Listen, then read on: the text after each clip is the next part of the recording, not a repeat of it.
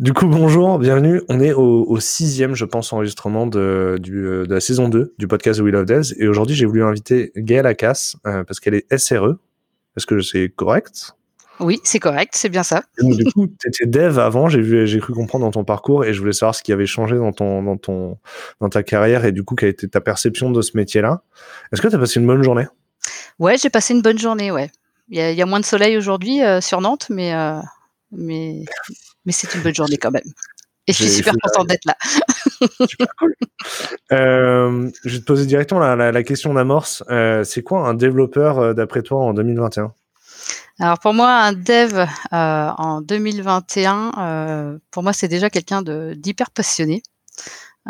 complètement investi, qui est complètement passionné par son métier et qui est surtout maintenant disponible pour que pour la partie dev, mais aussi euh, pour son appli euh, en vie jusqu'à la prod en fait. C'est-à-dire que qu'il soit complètement concerné et, euh, et, et qui suit de bout en bout et qui soit capable de, de, de monitorer son app, de, enfin de voilà, d'être complètement investi du début jusqu'à la fin en fait. Pour moi, c'est ça un dev en 2021. Ce qui n'était pas le cas il y, a, il y a longtemps avant où, où voilà, euh, l'appli était dans les méandres du serveur et euh, un dev ne savait pas euh, comment aller là-dedans. Et alors, à, l'audio, il nous voit pas, hein, mais c'est vrai que oui, tu viens de me faire réfléchir beaucoup. C'est pour ça que je, ah. je, réfléchis beaucoup. Je m'attendais pas à ça. Du coup, genre, je réfléchis beaucoup. c'est pour ça, je, c'est pour ça que je réfléchis. Ok, du coup, c'est le virage du DevOps en, en une phrase que tu en as expliqué ou pas? Ouais, un peu, ouais, ouais. Un peu, c'est plus que ça. C'est, c'est même non, c'est carrément ça en fait. Pour moi, un dev, un dev fait du DevOps et pour moi, un Ops fait du DevOps. C'est euh, voilà, c'est euh, c'est clairement, il y a une frontière entre les deux qu'il faut saisir, euh, qu'il faut fluidifier, qu'il faut adoucir. Mais enfin voilà, pour moi, il faut que un dev soit capable de de de comment de vraiment de d'être d'être, euh, ah, je trouve pas le mot, mais d'être complètement euh, propriétaire de, de, ce qu'il produit en fait et d'être concerné par. En euh anglais, c'est l'ownership, ouais. Ouais, c'est l'ownership complètement, ouais. Et d'être responsable, en fait. D'être responsable, ouais. Ah, ah, si tu m'aides à trouver les mots français à chaque fois, je suis content. c'est très attendu dans l'audience de Will of Death. Il y a des gens qui attendent, qui espèrent que je francise tous mes mots. C'est cool. on peut faire ça, on peut faire ce projet. C'est quoi ton parcours? À quel moment tu as eu ton premier rapport avec l'informatique ou le code? Alors, euh, mon souvenir, il est quand je suis très petite. Euh, mon père est rentré à la maison avec un TO7 70 tu sais, c'est un clavier avec euh, un petit petit boîtier cassette là, euh, et sur cette cassette là, il y avait euh, bah, des jeux dessus, mais il fallait rembobiner pour aller au jeu dont on voulait. Et mais il y avait aussi un bouquin avec marqué basique dessus, et en fait il y avait plein de lignes de code, et en fait quand on tapait toutes ces lignes de code, ça produisait des choses à l'écran. Donc clairement, ça a été mes premières lignes de code. Et Donc, tes premiers programmes, fallait rembobiner la cassette au début pour le relancer, c'est ça? C'est ça. en vrai, non, je sais pas, mais, euh, mais on m'en a parlé dans un enregistrement précédent. Euh, et justement, l'invité se vantait, euh, c'est Hervé, hein, il se vantait d'avoir eu, lui, il avait un, je pense, un Commodore avec les disquettes. Et il était trop fier d'avoir les disquettes et euh, il, il, était déçu que je réagisse pas. Je, je, je, comprenais pas pourquoi c'était cool d'avoir disquettes. Mais il me dit, mais tu te rends compte qu'il y a des autres gens, ils avaient des cassettes ou pas? Ouais, Il m'a réussi les cassettes. ouais, ouais. Et, euh, et puis c'est surtout, euh, même je tapais le code, mais euh, ce qui était top, c'était que euh, je le modifiais en fait pour voir ce que, enfin, je pétais tout en fait, hein, mais mais voilà. Et c'est là que ouais, j'ai trouvé ça génial. Après, euh, honnêtement, je je pensais pas que ça m'aurait amené à un métier, ça, par contre. Ça reste un jeu. Alors, du coup, à, quel moment euh, est-ce que tu as fait une formation vers ce métier-là ou pas? Alors, euh, au départ, non, c'était pas, enfin, c'était pas, euh, c'était pas ce que je voulais. Enfin, j'avais pas d'idée euh, là-dessus. je sais que j'étais plutôt bonne en maths, mais pas non plus à tel point de faire un bac S, tu vois. En vrai, quand même, c'est cool, c'est les bacs S, au moins, je connais. Ouais. Donc j'ai fait un bac ES. D'accord, ok. Et, euh, et, en fait, euh, j'aimais bien les maths, euh, j'aimais bien les stats. Donc du coup, je me suis plus tournée vers vers un DUT statistique en fait. et traitement informatique des données. Et quand mmh. je suis partie là-bas, c'était à Carcassonne. et là, en fait, ce qui m'a vachement intéressé, c'était le traitement informatique. en fait. L'université à Carcassonne, parce que pour moi, il y a juste les remparts sur lesquels on fait le tour. Non, hein. en fait, c'est l'université de Perpignan, mais euh, l'IUT euh, Stat, elle est délocalisée à Carcassonne. Ah bah oui, euh, moi j'ai été, ça a été ma grosse déception en fait. je pensais aller à Perpignan et en fait, bah non, on va tirer à Carcassonne. mais c'était chouette. J'ai passé deux ans top. Ma, famille elle vient de l'autre, donc quand j'étais petit, euh, genre à 5 ans, j'ai fait le tour des remparts, à 6 ans, j'ai fait le tour des remparts, à 7 ans, j'ai fait le tour des remparts, et mon papa il me portait quand il y avait des trous, etc. euh, moi, Carcassonne, c'est que des bons souvenirs. Ah, moi, j'ai que des bons souvenirs là-bas. Hein. Ouais, ouais, euh, ouais, il y a des bonnes bodegas, euh, c'était, c'était sympa. ok. Euh, et du coup, ton, ton premier job, il est pas dans l'IT euh, mon premier job, euh, si, si, bah, du coup, il est complètement dans l'IT parce qu'en fait, euh, moi, je te dis, les stats, ça m'intéressait plus. En fait, moi, ce qui m'intéressait, c'était le module où on faisait du Turbo Pascal, on faisait du Delphi, en fait, on développait et ça, c'est, je suis restée bloquée là-dessus et c'est là qu'après, je suis partie sur Paris et sur Paris, bah, j'ai décroché direct mon premier job dans l'IT, en fait, au sein d'une DSI, mmh en fait, de, d'une agence de fret à Roissy. Ok. du coup, dans l'aérien Ouais, dans l'aérien, ouais, j'étais sur euh, le 11 septembre. Euh, oui. J'étais euh, à Roissy. En vrai, mais même, alors, je, devrais réagir à, à, la mention de l'événement, mais c'est surtout, surtout que l'aérien, je trouve, c'est une industrie où, qui a des codes assez particuliers qui affectent tous les prestataires. Euh, moi, quand j'ai travaillé euh, chez Trip and Drive, les gars, les parkings euh, et nos utilisateurs, c'est des gens qui prenaient l'avion, et du coup, les parkings, c'est des parkings qui étaient des prestataires, des clients qui vont prendre l'avion. Mmh. Il y a une, il y a une gestion de l'anxiété dans la relation client, le, le fait d'être prêt, d'anticiper deux heures à l'avance, etc. Tout le monde te fait mettre deux heures à l'avance, etc. J'ai, j'ai toujours trouvé que c'est, dans, ça affecte en fait. Il y a un code lié à l'aérien qui, à l'aérien qui affecte tout le monde. Ah oui, oui, c'est euh, ouais, c'est puis euh, et en fait, ce qui est opère oppressant, c'est toute la partie sécurité qu'il y a aussi dans une zone euh, de fret. c'est hyper et la relation client, elle est assez ouais, c'est tendu. oui, c'est ça. Bon, il y a, y a d'autres industries, mais en tout cas, c'est du coup c'est intéressant parce que enfin, du coup, tu es, es, une développeuse, mais tu apprends les codes d'une industrie à ce moment-là, quoi. Complètement. Ah bah complètement. Je découvrais le, la partie, enfin toute la partie fret, euh, comment c'était géré, comment on suivait une livraison de A à Z. Enfin, enfin voilà. Donc euh, justement, euh, je travaillais sur S400 justement pour gérer les lettres de transport aérien, ce qu'on appelle les LTA en fait. Enfin, c'était cool. J'ai vraiment, j'apprenais, j'apprenais les, rouages du, métier de, du fret en fait. ça, c'était, c'était top. On m'a dit que dans les AS400, les colonnes, elles avaient que 6 caractères. C'est pour ça qu'elles avaient tous des noms abstraits, genre TXB 400. Exactement. du coup, c'est illisible. Clément qui travaille avec nous, il a travaillé avant euh, dans, chez un retailer où il y avait de la S400. Il dit, mais c'est impressionnant parce que les gens qui travaillent là-bas depuis 10 ans, en fait, ils savent que la colonne TXB 433, c'est le montant du machin chouette et, ils savent, euh, et c'est incroyable. Il y a un, du coup un effet d'apprentissage euh, sur la maintenance Ok, du coup, qu'est-ce qui, quel est ton job d'après ou à quel moment, est-ce que c'est déjà un job où tu te sens dev? Euh, ouais, c'est clairement un job. Ouais, ouais. Euh, je me sens dev parce que euh, justement, c'est au sein de la DSI, c'est cette année-là, c'était en 2001, ouais, 2001. Euh, on lançait l'intranet en fait. C'était l'époque où euh, le PHP euh, arrivait euh, avec le HTML. Enfin, donc du coup, on, était parti avec l'un des gars de la DSI. on va faire du, PHP et, c'était cool. Et, je me sentais libre de faire ce que je voulais parce que justement, il, me laissait apprendre tout un tas de choses. Et, et là, ouais, je faisais. Là, j'ai découvert. En fait, j'ai découvert le métier de développeur. En fait, vraiment là et avec euh, bah, de, la, de, la, responsabilité vis-à-vis des utilisateurs euh, enfin voilà le, le, le, côté support le côté retour le côté ouais c'était pas euh, on faisait on, on livrait plus un programme à un prof en fait avec une note derrière quoi c'était vrai c'est vrai que moi aussi j'ai appris à coder avec du PHP et, euh, et, et c'est vrai qu'à l'époque, en fait, ben, tu écrivais une feuille de PHP, tu la mettais sur un serveur FTP avec un serveur Apache devant, et, ça. et tu l'appelais dans le navigateur et elle te répondait, quoi. Ouais. Euh, et tu exécutais du code distant. J'ai l'impression que maintenant, les gens qui apprennent le web, on leur fait démarrer des usines à gaz tout de suite avec du webpack, avec des, des Je sais pas à quoi ça ressemble d'apprendre le web aujourd'hui, mais j'ai quand même l'impression que c'est beaucoup plus compliqué que ce qu'on faisait, quoi. Bah, c'est surtout qu'on doit installer plusieurs composants maintenant. En fait, c'est tout est à base de framework finalement. Alors qu'avant, on créait les fichiers de A à Z. Éventuellement, si on mettait du CSS, on était satisfait, quoi. Oui, c'est ça. Sauf que là, maintenant, voilà, il y a du, il y a du SAS, CSS. Enfin, tout est compilé.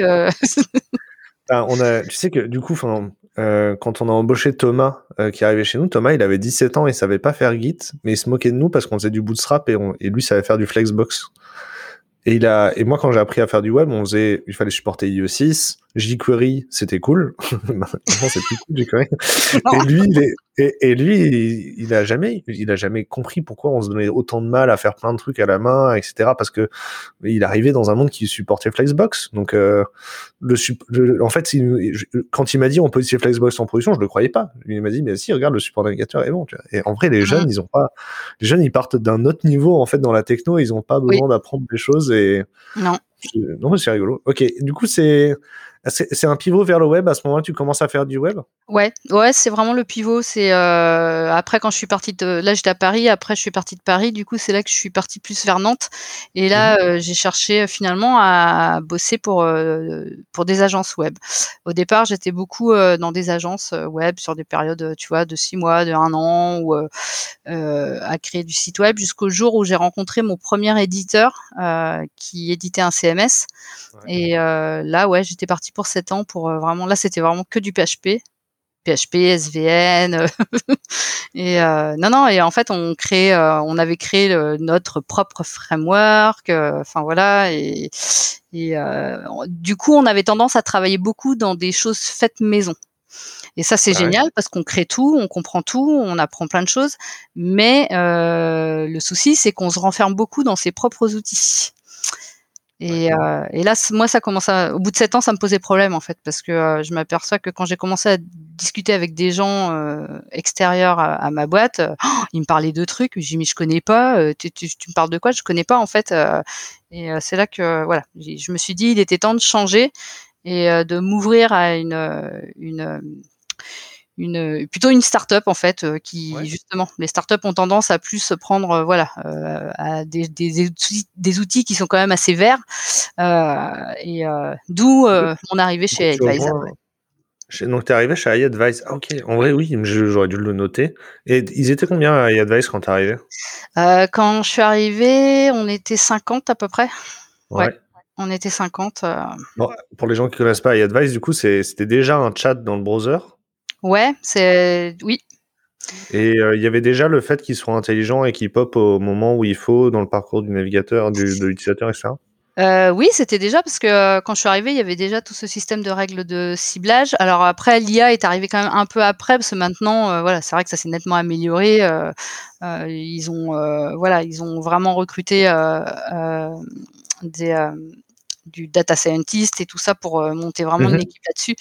Euh, mais c'était le début. On commençait justement, euh, justement, c'était la première levée de fonds. pas les WebSockets à l'époque? je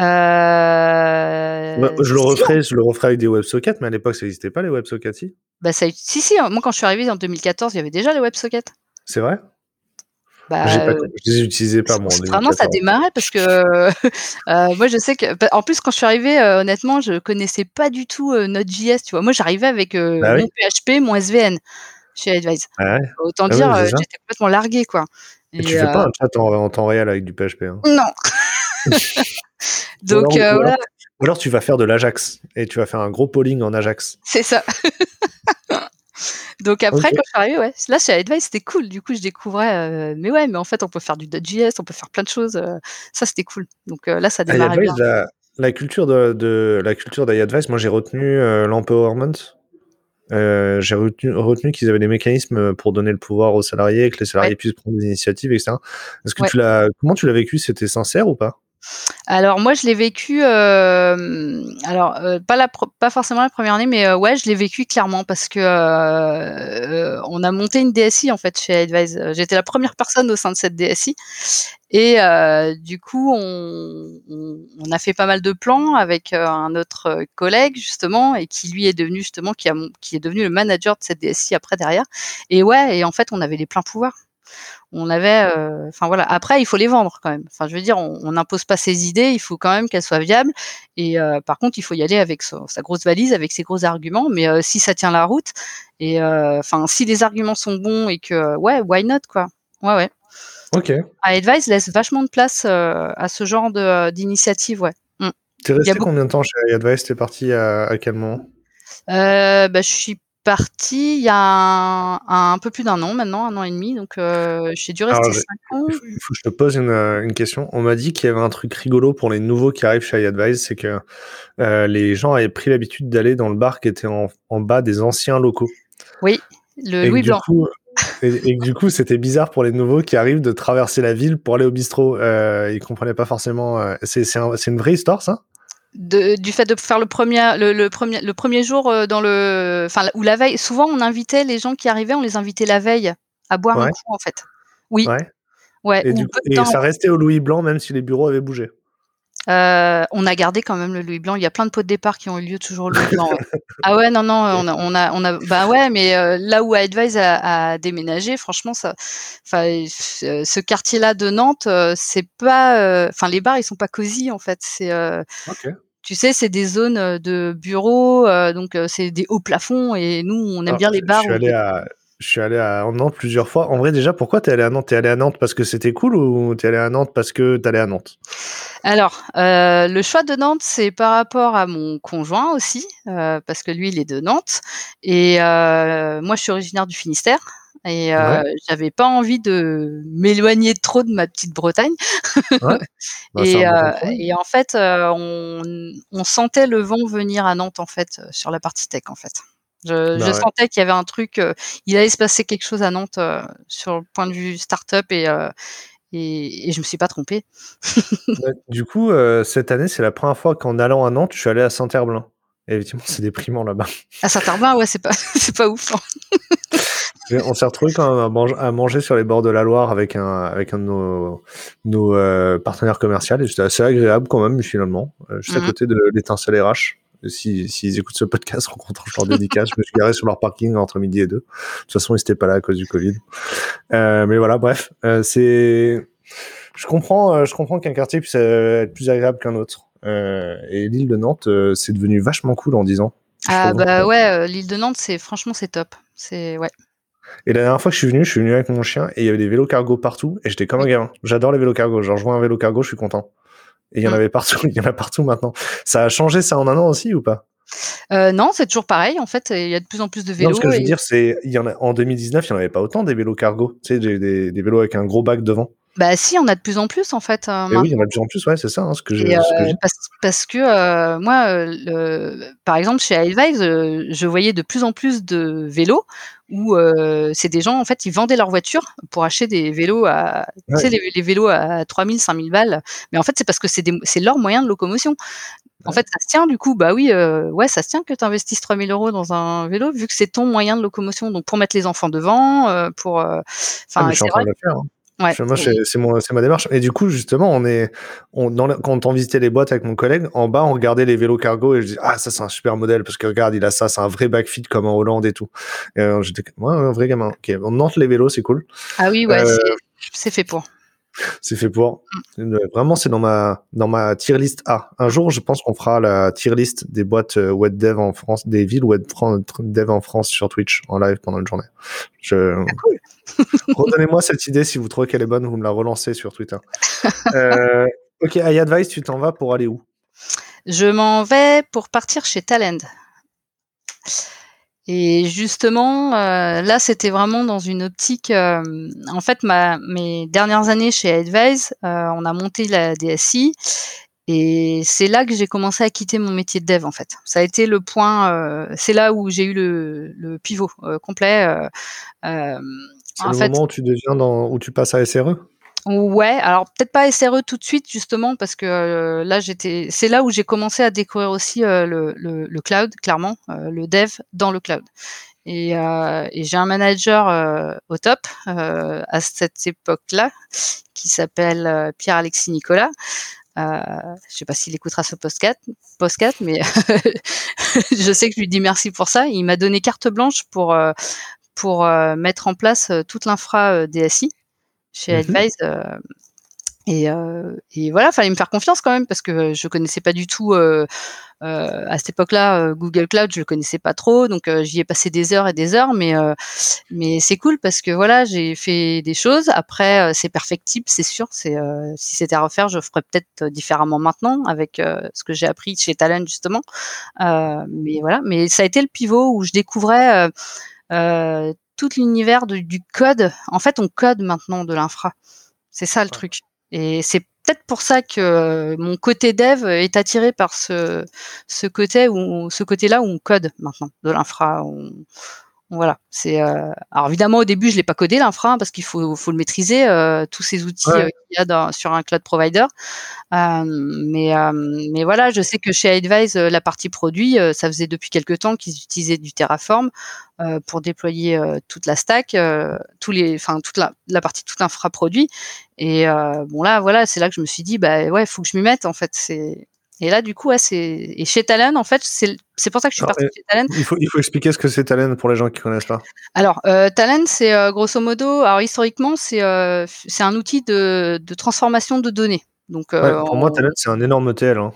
Ah ben oui, oui, oui, c'est c'est un gros ETL avec, enfin voilà. Est-ce que c'est tout en Java ou c'est fait pour le Java? Alors, euh, c'est fait pour du Java. Alors, c'est vrai que la plupart des clients euh, utilisent euh, du Java pour, pour faire tourner leur, leur job. mais après, ça, je saurais pas te répondre parce que j'ai pas encore, enfin, je connais pas bien bien le produit encore chez le client, tu vois. Mais mais c'est c'est vrai que c'est essentiellement du, c'est une boîte de de, de Java. Hein. C'est moi qui connais, connais rien en Java. Hein. C'est ok de l'associer au Java, c'est ok, ça marche. Ouais, moi, j'ai jamais fait de Java et là, j'en lis plein du Java. est-ce que est-ce que je comprends, c'est que euh, au-delà de l'ETL, ça devient un job scheduler et ça, ça devient un, un orchestrateur de workflow, c'est ça? Ouais, c'est ça. En fait, euh, c'est euh, bah alors à la base, c'était un outil que tu téléchargeais et que tu utilisais. Ça s'appelle le Talent Studio. Donc ça, c'est une grosse usine en Java. Euh, mais maintenant, euh, depuis quelques années, euh, c'est le boom du cloud, donc il faut que tout parte sur du cloud, tout que tout, tout soit configurable et donc voilà. Donc petit à petit, tout migre dans le cloud. malgré tout, les clients gardent, enfin on garde encore cet outil de TL qu'on télécharge pour pouvoir créer ces jobs et ensuite après, ben voilà, on les lance et on les fait tourner. Alors soit as les clients qui font tourner leur job dans le cloud, ok, mais après tu as les clients qui ne veulent pas euh, parce que euh, bah voilà, il y a ce côté, euh, c'est mes données, je veux les protéger. Donc là, du coup, c'est sur un serveur distant qui est chez le client et le job tourne chez le client pour récupérer de la donnée. Bah, grosso modo, c'est, je peux donner un exemple. Hein, ouais, c'est parce que moi j'aime bien les exemples concrets pour comprendre. c'est euh, typiquement euh, une, une, boîte aérienne par exemple, une compagnie aérienne qui a besoin de traiter des données euh, sur euh, le, le, le, pilotage de leur avion. Bah, en fait, les avions ils ont plein de capteurs, euh, ils récupèrent plein de données. faut les agréger, faut. Voilà. Et en fait, ben quand un avion atterrit par exemple à Roissy, euh, bah, toutes ces données qui sont euh, dans l'avion, à un moment donné, il y a un serveur qui récupère toutes ces données et en fait, euh, bah voilà, c'est ces jobs-là qui tournent pour traiter toutes ces données, pour les analyser, pour, enfin voilà, il y a, y a, des laboratoires qui font ça aussi. Enfin voilà, c'est, il y a plein de, c'est vraiment bah, du big data. Quand on a lancé, quand on a commencé à travailler sur Je cherche un dev ou We Love Devs, les, les personnes qui avaient des compétences sur Talent étaient très recherchées. Hein.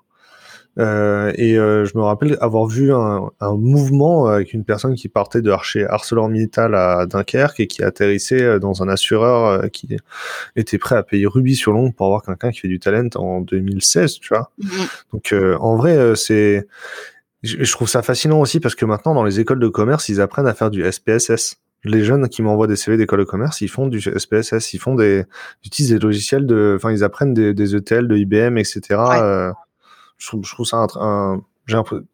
et en fait, du coup, est-ce qu'on est qu'on peut prendre un peu de temps pour parler de ça? Parce que j'ai l'impression que les gens, du coup, qui utilisent Talent, c'est plutôt des data engineers. Oui, il peut y avoir des data engineers qui l'utilisent, mais c'est pas forcément eux les data scientists. Et j'ai l'impression que les, les étudiants à l'école de commerce qui ont appris à faire du SPSS, c'est eux les data analystes. C'est, est-ce que c'est bien ça, les trois, la frontière entre les trois jobs, le data analyst, le data engineer, le data scientist?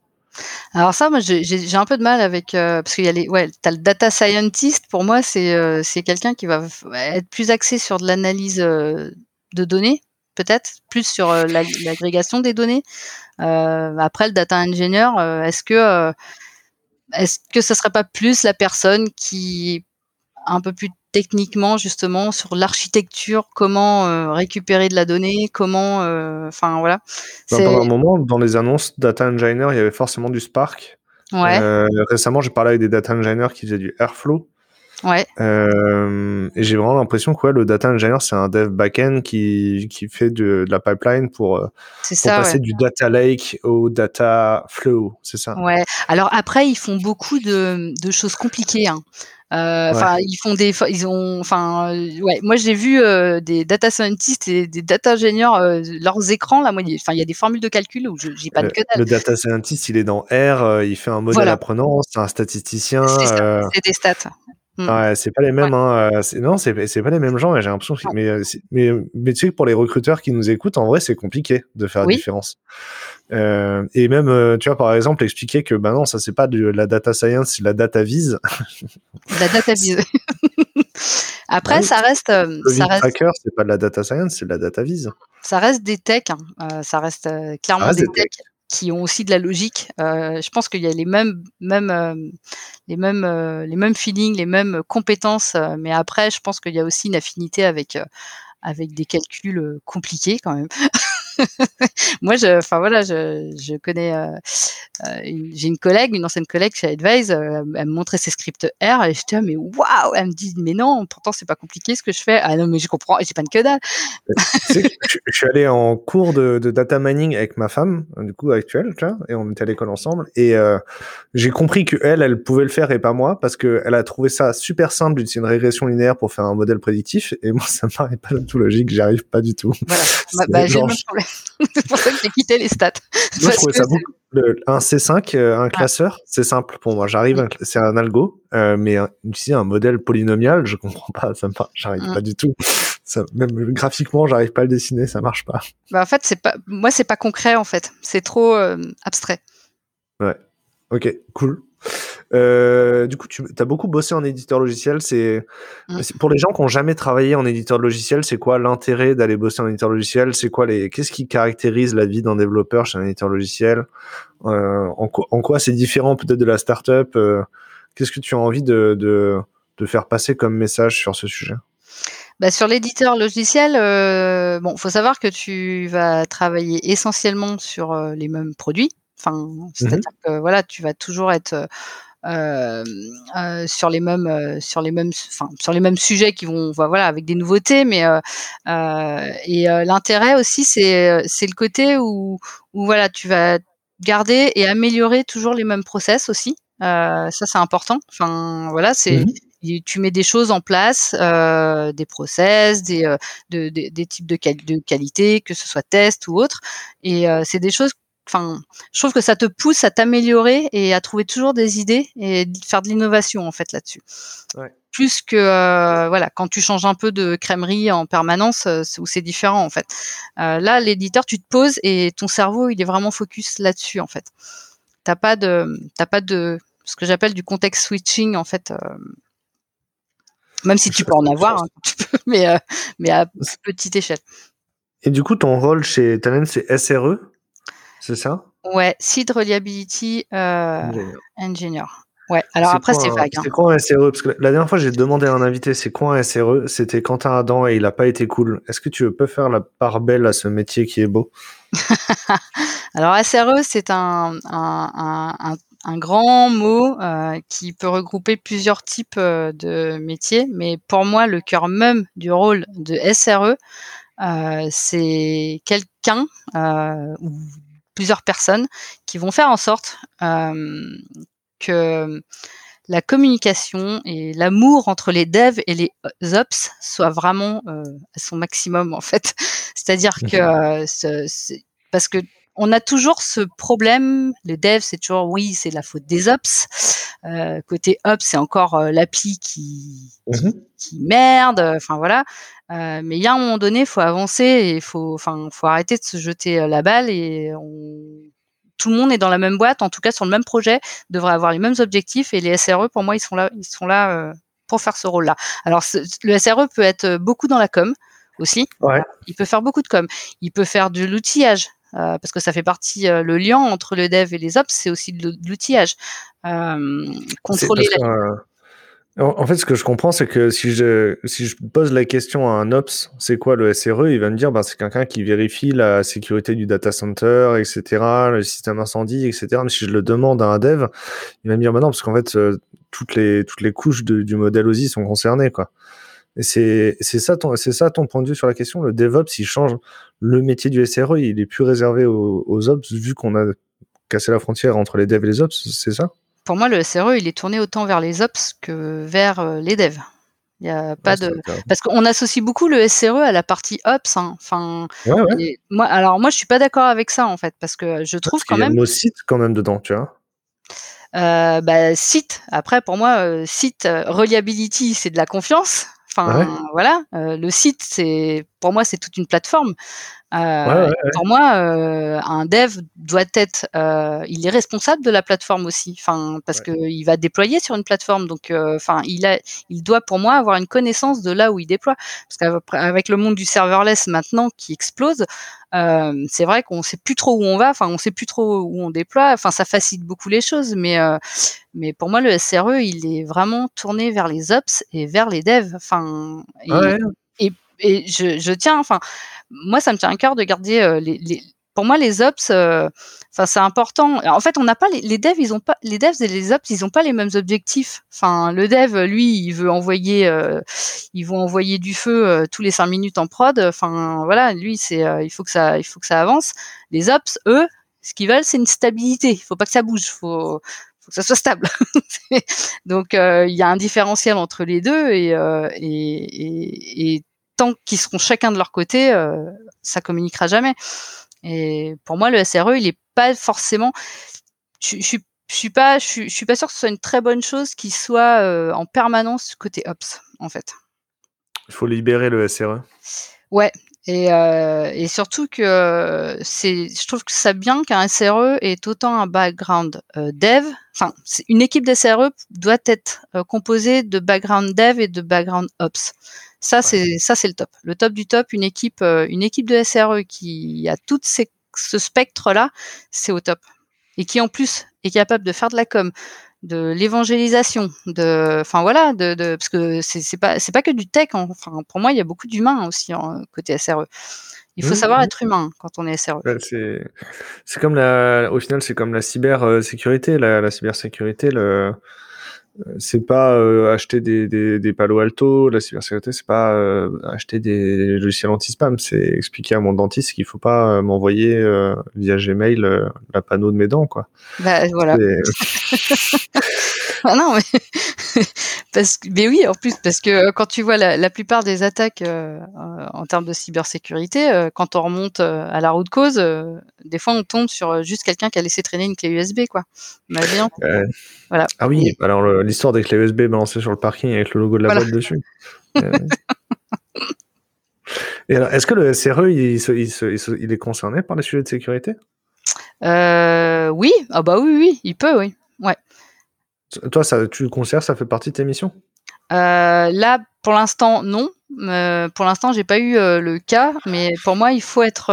Enfin, je devrais justement, parce que moi, c'est un sujet qui m'intéresse aussi, parce que je pense que j'ai pas assez de là-dessus. Je suis encore un peu noob et j'ai besoin de, de, de, comprendre les enjeux justement, parce que c'est de plus en plus. En plus, plus on va vers le cloud et plus on va, on a des enjeux de sécurité là-dessus. Et, et, et, et, et, il faut le transmettre aux devs et les ops généralement ils l'ont encore que des fois c'est un peu euh, à la one again, mais euh, mais non non. Oh, bah, les ops, euh, les ops, ils vont s'assurer que la pelleteuse qui est dans la, dans la même rue que leur data center, euh, sont pas en train de péter leur fourreau électrique et fibres. C'est pas, on a pas du tout les mêmes soucis, mm. quoi. Les ops, pour eux, le cloud, c'est quand il y a dans la, dans, dans, la même armoire de la RAM, des CPU et du stockage, quoi. Bah, après, pour moi, la sécurité, elle doit être à tous les niveaux. Hein. Enfin, le, le... Bah c'est, euh, c'est, il faut vraiment que ça soit que ça aille du dev jusqu'à l'ops. Après, les ops ont peut-être plus d'affinité avec ce genre de sujet, euh, mais euh, il faut que ça remonte jusqu'au dev. Et pour que ça remonte jusqu'au dev, il faut que ça, ça soit les SRE qui fassent en sorte que ça remonte jusqu'au dev. Ok. Euh, qu'est-ce qui va, qu'est-ce va changer le monde de l'IT dans, un, futur plus ou moins proche? Quelle est, quelle est la vague qui va changer notre métier? Le DevOps, c'est déjà, une vague qu'on a assimilée. Le cloud, c'est déjà une vague qui est passée. Qu'est-ce que, quelle est la vague qui vient après? La vague qui vient après, c'est là, je pense que c'est parce qu'en vrai, je suis sûr, tu aurais voulu me dire le cloud, mais euh, l'invité que j'ai juste avant. Non, parce qu'on y, est, déjà sur le cloud, mais euh, après, je pense que c'est plus euh, sur, sur le côté data center où là, on a, on a de la WS ou du cloud ou autre, mais je pense qu'un jour, on, aura peut-être qu'on se souciera plus de tout ça, de où on déploie, de où est-ce qu'on fait. Et c'est surtout avec, je te dis, l'explosion du, du, de la partie serverless. Et en fait, on est vraiment de plus en plus dans des techno volatiles. Euh, on doit aller toujours de plus en plus vite. Euh, là, quand on voit la 5G qui débarque, euh, enfin, avec de l'hyper connecté, il y aura de plus en plus d'objets connectés. Déjà, on a déjà des maisons connectées, on a déjà des voitures connectées, on a des, enfin voilà. il y a un moment donné où il faut que ça transite de plus en plus. Et pour moi, c'est ça tend vers ça. Alors depuis peu, je m'intéresse à l'edge aussi. depuis peu de temps. Hein. Faut m'expliquer. Je connaissais pas du tout non plus. Euh, j'entends, je commence à en entendre parler. Je me dis mais qu'est-ce que c'est que ça, euh, l'edge? Et en fait, euh, j'ai l'impression qu'il y a un, il y a un peu cette mouvance Green IT aussi qui débarque, euh, qui, est, qui commence à prendre de plus en plus d'importance euh, avec ça, parce que c'est bien beau d'avoir plein de data centers et des données, mais c'est extrêmement énergivore. Et là, le edge, ça y est, ça commence à arriver. En fait, finalement, ah, le edge cloud? Ouais, le edge computing. Ouais, ok. Ok, donc c'est le, le computing le plus proche de l'utilisateur final. Ouais, c'est ça en fait. C'est que euh, maintenant, de plus en plus, avant que ça transite vers du cloud ou des data centers ou autre, finalement, euh, toutes les grosses, euh, les, les, toute l'artillerie de calcul et tout ce qui tourne, en fait, finalement, est directement sur le device, là où, ah est déjà la donnée. Et, du coup, c'est vrai que ça va beaucoup plus vite. Ça permet de, de voilà. Euh, nous, on, on, est serverless, euh, donc on n'a pas de microservices, tu vois. Mmh. Bah, en réalité, en fait, euh, notre web app, c'est un monolithe de 25 000 lignes de code où il y a tout le métier qui est implémenté. la réalité, c'est ça, hein, c'est que ton, as, ok, t'as microservice, ton backend, mais en fait, t'as mis tout le métier chez le client. C'était pas, c'était pas ça le projet, mais c'est ce qui s'est passé. Euh, du coup, on est déjà en train de faire du edge computing, vu que le client il se, il, se, il se, connecte à la base de données directement. ah là là, je savais qu'on était dans le futur. C'est quoi le serverless d'après toi en vrai? Parce que euh, j'entends trop de définitions. Moi, j'ai déjà donné la mienne il y a, il y a cinq ans sur mon blog et. Ouais. bon, moi, a pas je, je veux savoir la tienne pour moi, elle a pas changé. Hein. Pour moi, le serverless, c'est, euh, enfin voilà, c'est euh, tu, tu, tu, tu, tu déploies ton appli et après tu te soucies pas du reste, quoi. Enfin, t'as pas de, tu maintiens pas de serveur, tu maintiens pas de la scalabilité, tu, enfin voilà, tu fais juste que déployer. Tu fais juste que faire tourner. Pour moi, c'était le pass. C'est ce que je faisais quand je déployais sur Heroku avant de connaître euh, Clever Cloud. Ah bah c'est ça. Mais après le, ouais ouais, c'est, c'est exactement ça. C'est que maintenant, il a tendance à, à, à être au plus proche. C'est surtout la partie Kubernetes en fait qui commence à être de plus en plus euh, euh, abstraite euh, pour l'utilisateur. Enfin, on essaye d'aller. Euh, enfin voilà, on a, il y a eu le boom de Kubernetes. On met les mains dedans, on essaie de comprendre, et puis finalement, il y a de plus en plus d'outils de, qui, qui, Enfin, il y a eu Knative par exemple. Enfin voilà, on commence à, mettre Kubernetes en sous-couche sous-couche pour le masquer par voilà par un outil de déploiement où en fait bah, finalement derrière c'est du Kubernetes qui tourne, mais en fait tu t'en soucies pas. Euh, voire même dernièrement Google qui a sorti euh, autopilote où euh, en fait c'est voilà là c'est carrément un, cluster où euh, bah, finalement tu as les Oompa Loompa de chez Google en fait qui gèrent euh, toute ta scalabilité et toute la maintenance de tes nodes Kubernetes. Ça je trouve ça génial. Et moi je visualise ça comme des Oompa Loompa chez Google. Non mais c'est déjà c'est sûrement ça et mmh. en fait, pour moi, le serverless, c'est. Alors, il y a une autre définition de serverless qui me rend fou, c'est euh, les gens qui disent, bah, c'est des fonctions. Genre, si t'es functions as a service, etc., ça, c'est serverless. Et le serverless, c'est juste le binning à la seconde d'exécution au lieu de biler les machines à la seconde, à la minute, tu vois. Mmh. Euh, et, euh, et, moi, ça me rend fou parce que, en fait, pour moi, le serverless, c'est. Tu vois, quand avant, on avait un Elasticsearch. Euh, qu'on avait pris chez un broker, genre un truc comme Bonsai ou un truc comme ça, mais juste parce qu'ils avaient des instances plus petites que celles que Clever vendait, tu vois. Mm, mm. Euh, et, euh, et, en fait, Elasticsearch, on a quand même on a passé beaucoup de temps à le maintenir et puis à le configurer. Ensuite, il fallait euh, vérifier que l'instance elle tourne bien. Euh, peut-être qu'il fallait la répliquer, machin chouette. Et puis on est passé chez Algolia. Et Algolia, euh, la redondance, elle est au côté client. moi, j'ai un dashboard, je dis où je mets où je mets les règles métier dedans, et je ne sais même pas où sont les données quelque part dans le monde, etc. et ça ne m'intéresse pas. Je ne veux pas. Mmh. moi, je veux juste, je veux juste donc avoir des moteurs de recherche, des cartes qui marchent vite, c'est tout. Et, euh, et pour moi, le serverless, c'est euh, utiliser Algolia au lycée des Elasticsearch, tu vois. Ouais, mais après c'est du manager finalement. Enfin, c'est. Ça, c'est du manager? Serverless, c'est vraiment la couche la plus haute du manager finalement. Faudra qu'on réinvite euh, Yann Irba parce que est-ce que tu as déjà connu euh, Yann Irba ou pas? Parce qu'il il a beaucoup spiqué parce qu'il a été DevRel et il donnait une conférence avant qu'on parle du avant qu'on parle de serverless, il donnait une conférence appelée le le Web as a Framework euh, en disant que au lieu de tout recoder, en fait, il y a toujours un SaaS quelque part qui ne peut le faire pour nous. Oui. Et, euh, et je trouve que le serverless, c'est ça, c'est le Web as a Framework, c'est Arrête de ah bah, il y a longtemps, je cherchais un compte, tu sais, des, enfin, un compteur. Tu vois, un truc euh, juste pour me donner plus 1, plus 1, plus 1, plus 1 chaque fois. Bah, en fait, euh, tu as un truc as a service euh, qui existe sur le web pour ça. nous, du coup, comme on n'a pas de machine qui tourne sur mmh. laquelle on peut faire du SSH, etc., on peut pas faire de cron job. on a SAS qui nous déclenche des, des, des crons, c'est tout. Mmh. Et on, paye pour ça genre 10 ou 20 euros par an pour que à heure fixe, il déclenche un call HTTP sur une fonction, tu vois. Alors après, tu le payes, mais euh, qu'est-ce qui revient moins cher finalement? Est-ce que euh, payer ton cron job euh, qui tourne ou te prendre la tête à mettre toute l'artillerie, enfin, à déployer deux personnes pour maintenir le truc. Euh. Mais même si j'avais une machine qui tourne chez Clever ou chez AWS, ça me coûterait déjà plus cher. Et puis si elle marche pas, c'est de ma faute. Alors que là, si le cron job il a pas été déclenché, j'ouvre un ticket support et il y a quelqu'un qui part dans le monde qui va s'en occuper, mais c'est pas mon souci, quoi. et toi, tu peux avancer. en fait, le serverless, tu sais quoi, c'est pour, euh, c'est pour boire des mojitos euh, au bord de la piscine. Ouais. Tranquillement. Moi, je veux pas me lever la nuit parce que mon application elle est tombée. Voilà. tu sais qu'en plus, la dernière fois que Will of Devs est tombé, est-ce que tu sais pourquoi euh, Will of Devs est tombé? C'était pas la faute de Clever, c'était pas, franchement, c'est pas notre faute. Euh, c'est que, en fait, le, nom de domaine, il est euh, chez OVH. Et le, le, compte OVH, c'est mon mail perso que je consulte jamais. J'étais en vacances, j'ai eu les rappels comme quoi la CB qu'ils avaient, elle passait pas. Et en fait, au, au septième jour, ils te coupent le DNS et en fait, toute la boîte, on était en réunion, on était, on était les 10 dans la même pièce en train de discuter. Et il y a quelqu'un qui m'envoie un tweet en me disant hey, les mails, ils passent plus. Euh, et je fais quoi? Les, les, MX sont tombés Comment les MX tombent? Et en fait, non, juste euh, le DNS avait été coupé par. Une erreur humaine. Alors pourquoi se, pourquoi s'embêter à faire euh, à faire du, des instances etc. Au final les DNS ils tombent pour une question de CB. Euh, moi, je trouve ça. On a, beaucoup discuté. C'est quoi le.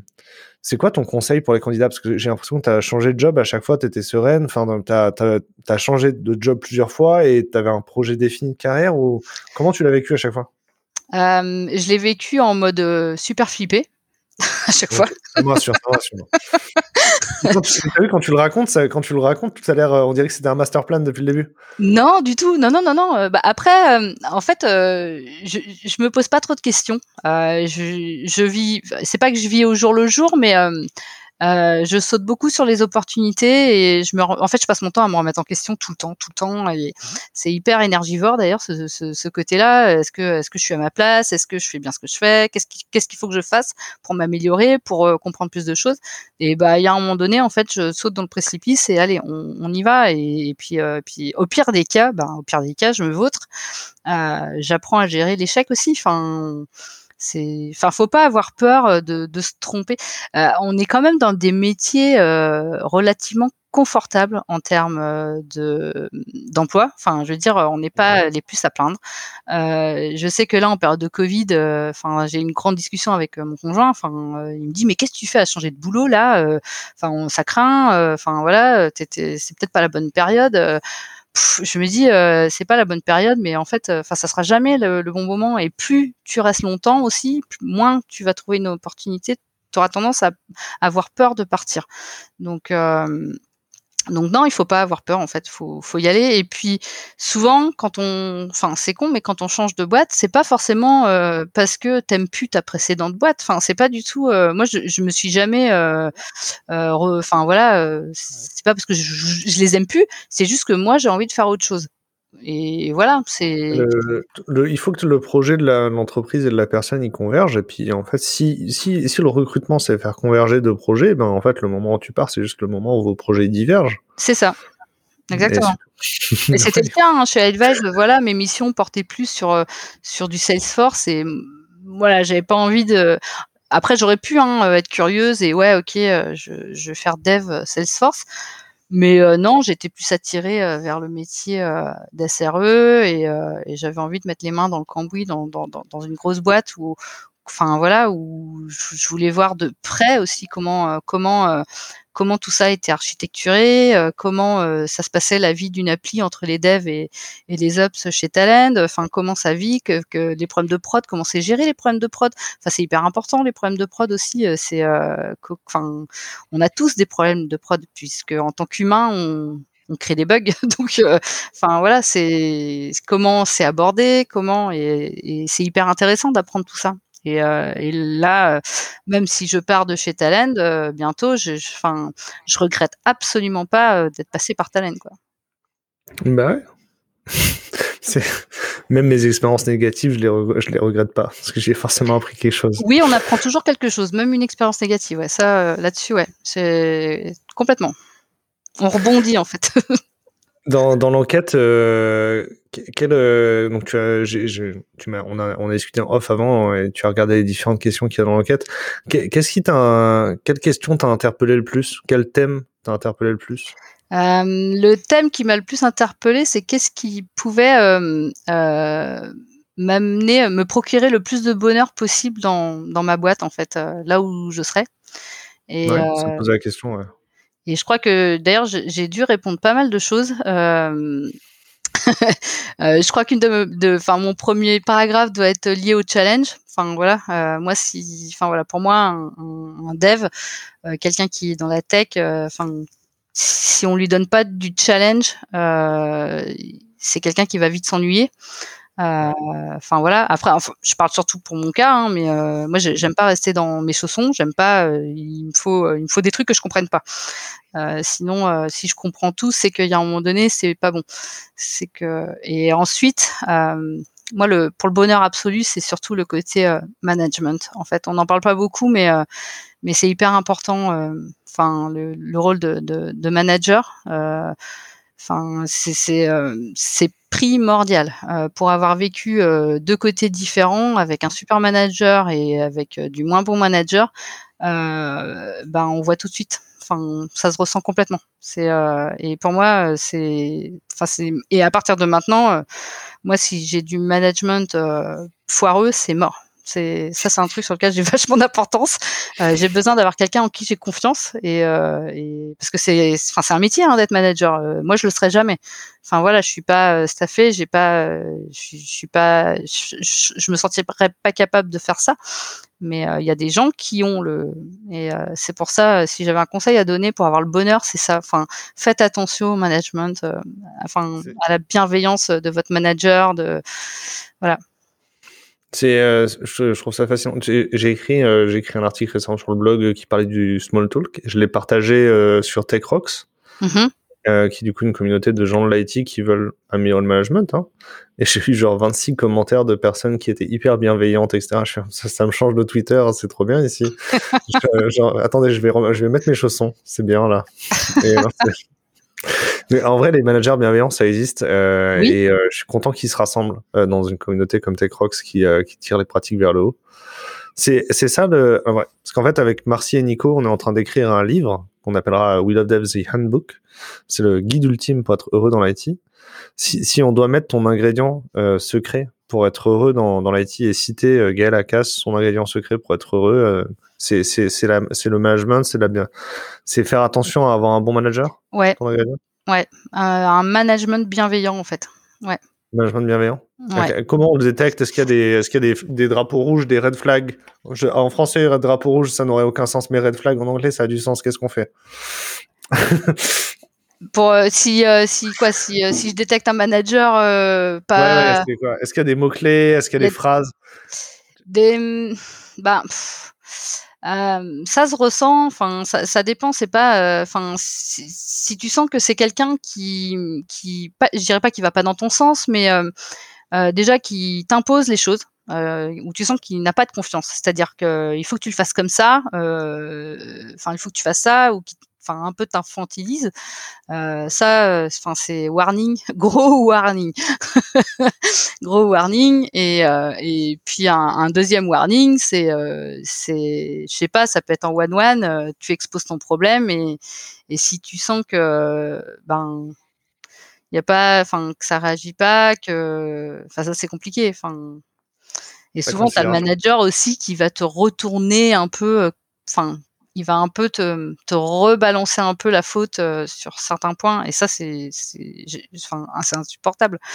Enfin, enfin vraiment, euh, du coup, on n'avance pas, on n'a pas de solution finalement. C'est, on arrive dans le débat, c'est la faute à qui? Donc, complètement stérile. En vrai, moi, ça me parle, et je pense que ça me parlera à beaucoup de gens. Donc, euh, on, peut garder ça, euh, surtout qu'on a déjà dépassé, et j'ai dit que j'arrêtais de dépasser. C'est vrai, en fait, ah, merde. Bah mais ouais, mais, euh, mais c'est parce que c'est parce que tu avais plein de choses à dire et on a défini des mots. D'habitude, on fait pas ça. on a pris le temps de définir des mots et des concepts et de donner des, mm. des et de donner ton point de vue sur sur le sens. Et puis j'ai donné mon point de vue aussi. Il faut que j'arrête de raconter ma vie. donc en vrai, c'était super cool. Merci beaucoup. Est-ce que tu peux dire aux, gens que je pourrais inviter, est-ce que tu peux leur dire que c'était hyper confortable? Euh, Parce que là, en fait, t'es chez toi, on est, t'étais à l'aise pour prendre la parole. Parce que j'ai, j'essaie de convaincre des invités qui sont pas médiatisés de prendre la parole. C'est vrai, ben franchement, on est hyper à l'aise et moi je suis pas hyper à l'aise en public. Hein. Je suis pas hyper à l'aise euh, pour, euh, enfin voilà, quand je fais des talks ou autre, c'est, enfin voilà, c'est pendant une semaine, je suis, je suis en stress. Et là non, c'est, bah, j'étais stressée, tu vois, et en fait j'ai on aurait pu, euh, je sais pas, être au comptoir d'un bar là euh, avec euh, deux bières que ouais, ça m'aurait pas choqué non plus, tu vois. c'est non, non, j'ai passé vraiment un très bon moment. Tu mets très bien en, confiance, tu mets à l'aise. puis il y a toujours un petit moment avant l'enregistrement où, enfin voilà, tu établis le dialogue. Voilà, non, c'est pour poser la voix. Voilà, exactement. Non, et puis tu poses les sofas, voilà, les... et puis on s'assoit dedans. Et non, non, on est bien. Il y, a, y a un invité qui est à venir, je dois l'enregistrer la semaine prochaine. Il s'appelle Guilherme et euh, lui, son job, c'est développeur advocate, et, euh, mais en interne chez un client final.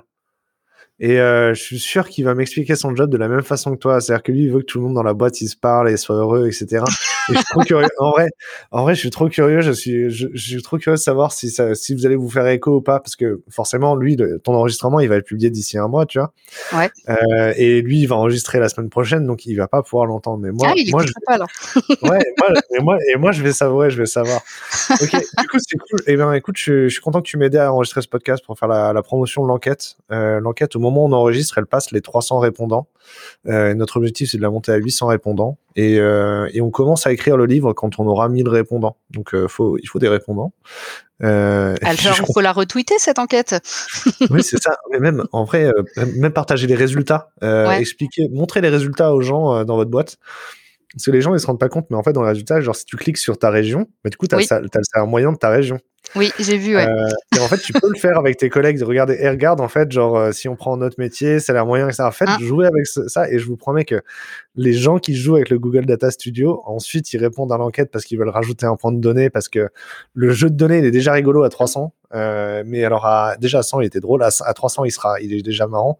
Et à, à 1000, il sera génial et il servira vraiment aux gens tous les jours, quoi. Mais je sais qu'à Toulouse, il y a deux ans, à Toulouse, euh, il y a deux ans, trois ans, ou je sais plus peut-être plus longtemps ça, il y avait quelqu'un qui avait commencé à, à, lancer un fichier Excel et on l'avait lancé. Euh, il y a, j'ai un collègue qui l'avait lancé sur Nantes aussi. Euh, mmh Bah voilà, on affiche un peu parce que c'est vrai que c'est tellement tabou ces, ces, ces salaires, il faut en parler, faut, enfin euh, c'est bah ouais, mais pourtant c'est hyper important pour tout le monde, pour savoir où on est. Enfin, est-ce que je me fais avoir ou pas ou Non, mais c'est clair. Ok, bah écoute, merci beaucoup. On va couper bah, Merci à toi. Merci aux gens qui ont écouté. On se retrouve euh, bah, sûrement vendredi prochain. À bientôt.